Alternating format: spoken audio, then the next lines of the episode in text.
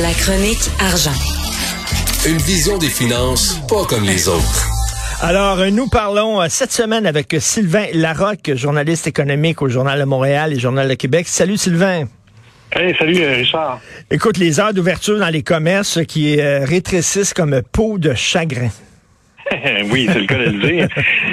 C'est, euh, je sais pas si tu l'as remarqué, mais, euh, moi je m'occupe un peu des centres d'achat, mais euh, euh, ceux qui y vont constatent que même les, même si le centre d'achat est ouvert jusqu'à 9 h le soir, les soirs de semaine, par exemple un jeudi, une grosse soirée de magasinage traditionnellement, à Québec par exemple, aux Galeries de la Capitale, ben là tu as des magasins qui sont, sont fermés. même la baie ferme à 8 heures. Ah oui. Étonnant, tu t'attendrais pas à ça. Ah oui, la baie, c'est gros pourtant, là. Ben oui, c'est ça. Et euh, on, on plaide le, manque de personnel, mais il y a, y a 5, 6, 7 boutiques qui peuvent être fermées, euh, mettons, à partir de 7, 8 heures le soir.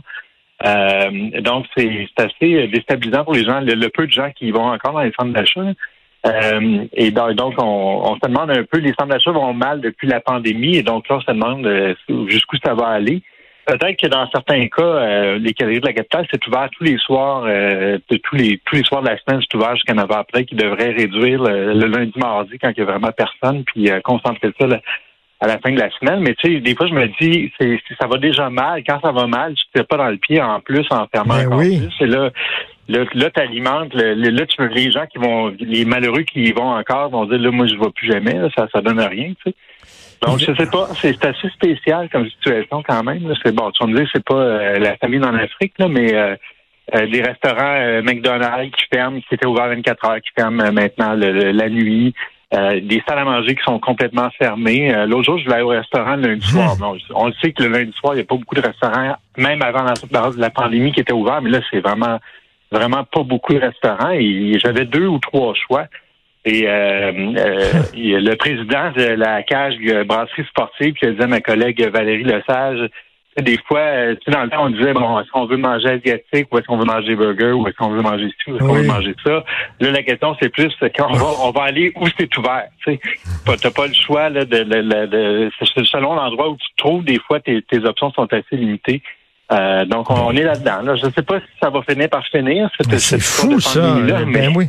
Non, non, la pénurie de main-d'œuvre, c'est complètement débile. Et puis d'un autre côté, là, pour pallier à la pénurie de main-d'œuvre, on va chercher des employés de plus en plus jeunes. On parlait de ce jeune-là de 13-14 ans qui travaillait pour Saint-Hubert. Euh, puis tu as vu là aussi le nombre d'accidents euh, de travail là, euh, qui impliquent des jeunes de 16 ans et moins. On l'attend la loi pour encadrer ce travail-là des jeunes. Oui, oui, parce que tu sais, je crois, moi, je crois à la mère qui dit que son enfant a des expériences intéressantes chez, Tim Hortons puis qu'il il devient plus mature. Je, le crois, mais ça semble qu'il y a d'autres façons de rendre un enfant plus mature. Le 13 ans, bon, un soir par semaine, c'est peut-être pas si pire, mais en tout cas, moi, ça m'a un peu chaviré de lire ça. Là. Ben oui.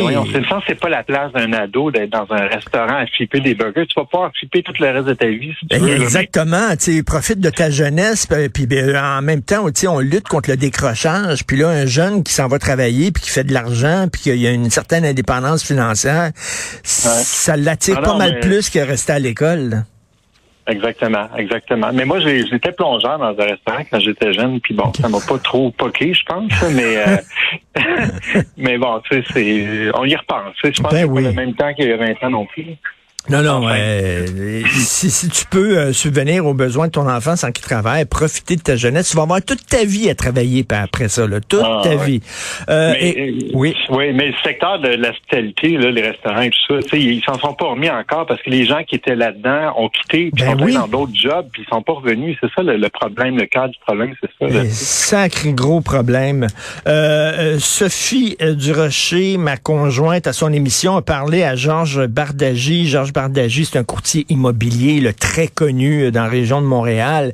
Puis il lui disait que ça va pas du tout là, dans le milieu de l'immobilier. Il y a un ralentissement incroyable. Et on lit aussi aujourd'hui, d'ailleurs, qu'il y a des courtiers immobiliers qui se demandent s'ils vont continuer à faire leur job ou s'ils vont pas euh, tout à fait euh, lever les feuilles puis faire autre chose. Oui, c'est ça. Il y a un courtier qui à mon collègue Martin Jolicoeur qui se demandait, c'est un peu comme la chanson, la chanson Stop ou encore. Je pense que c'est Plastique Bertin qui chantait ça. Oui, oui, oui, exactement. Ben, tu sais, est-ce qu'on continue? Parce que là, l'année 2021, 2020-2021, euh, ça a été très, très bon. 2022, pas mal moins bon. Et là, tu dis, est-ce que 2023, ça va être encore euh, mauvais? L'année passée, les ventes ont baissé de 25% Là, on s'attend à ce que les ventes baissent encore de 25% en 2023. Donc là, c'est courtiers, surtout les nouveaux qui arrivent, là, c'est dur d'avoir des inscriptions au début. Là, euh, les gens veulent avoir des courtiers d'expérience. Ben il y a 16 000 courtiers immobiliers au Québec. Là. Euh, c'est plus 2 000 de plus qu'il y a 4 ou 5 ans. là, il y en a beaucoup qui sont arrivés dans le marché quand ça allait bien, comme ça arrive souvent. Euh, mais là, euh, ceux qui, euh, qui, ceux que ça va plus ou moins bien vont se dire peut-être mieux de, retourner ingénieur ou professeur, parce qu'il y en a qui avaient quitté aussi des professions comme ça pour essayer de profiter de la manne et tout.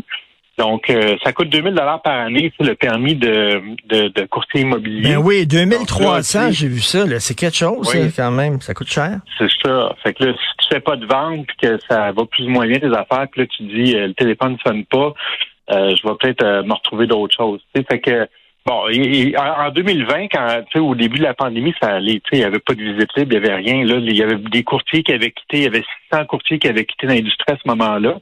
Donc, ça demande est-ce que ça va être du même ordre cette année? Euh, moi, je pense que ça pourrait être de, cet ordre-là.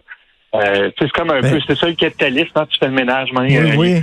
Ceux qui sont là pour les mauvaises raisons, ben, tu sais, ils se retrouvent, il faut que d'autres choses. le choix. Pendant la pandémie, il y a beaucoup de gens qui ont déménagé à la campagne, en région, qui ont quitté la ville, puis tout ça. Donc, il y avait beaucoup de maisons en vente. Euh, moi, je me, je, je, me, je pensais qu'avec la hausse du taux d'intérêt, il y a beaucoup de gens qui auraient vendu leur maison en disant, ben là, avec la hausse du taux d'intérêt, j'arrive pas à payer mes, mes, mes paiements d'hypothèque. Donc, il y, aurait, qu'il y aurait du mouvement dans le milieu de l'immobilier. C'est pas ça du tout. Là. Ça bouge pas.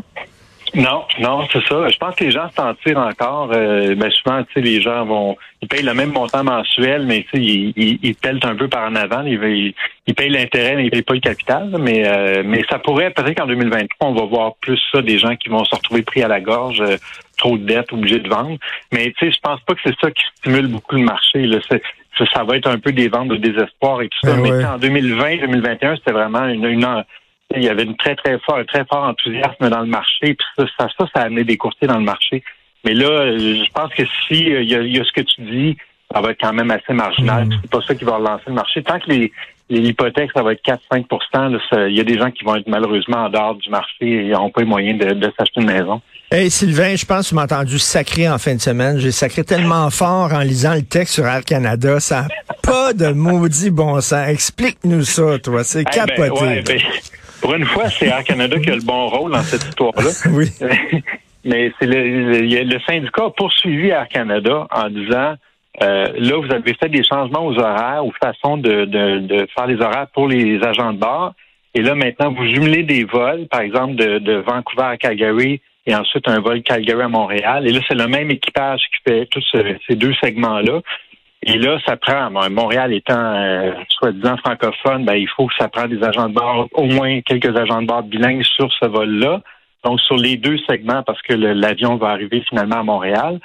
Euh, donc là, les, les anglophones ont dit, ben, ça nous enlève des possibilités d'emploi parce qu'avant, on pouvait faire des vols Calgary, Vancouver, pas besoin de, de bilingue là, tu sais, mmh. francophone, mais là, Maintenant que l'avion continue jusqu'à Montréal, ça, ça, oblige Air Canada à mettre des, des, euh, des agents de bord francophones euh, bilingues.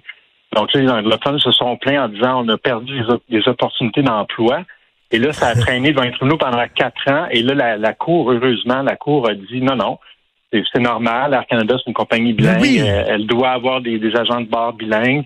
Et mais ce qui dépasse l'entendement, c'est que le syndicat a pensé que c'était une bonne idée d'aller en cours contre Air Canada pour dire il y a trop de bilinguisme chez ben oui.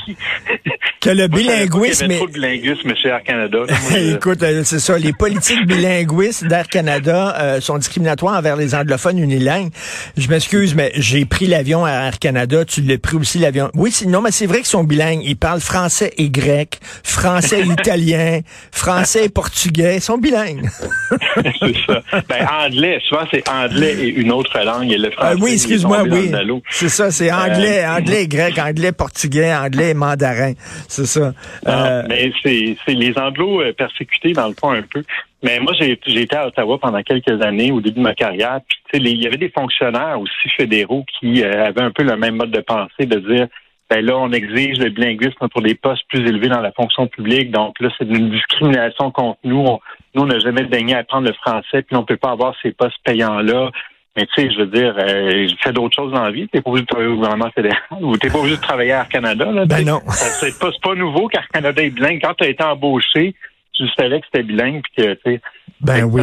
C'est quand même assez spécial, mais... Euh, ah ouais, c'est ça le Canada, hein? Ben là, comme tu dis, Air Canada, le beau rôle, en fait, c'est le syndicat qui s'est plaint. Euh, comme tu dis, c'est ça le Canada. Merci Sylvain, bonne journée, on se reparle demain, puis euh, super job euh, à la section argent. Merci beaucoup.